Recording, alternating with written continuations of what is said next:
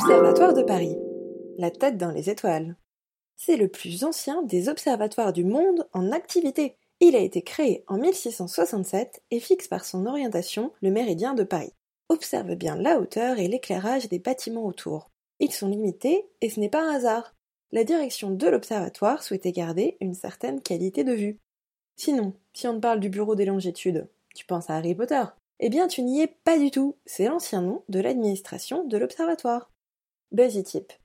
L'observatoire est en rénovation depuis plusieurs années. Tu ne pourras donc malheureusement pas le visiter.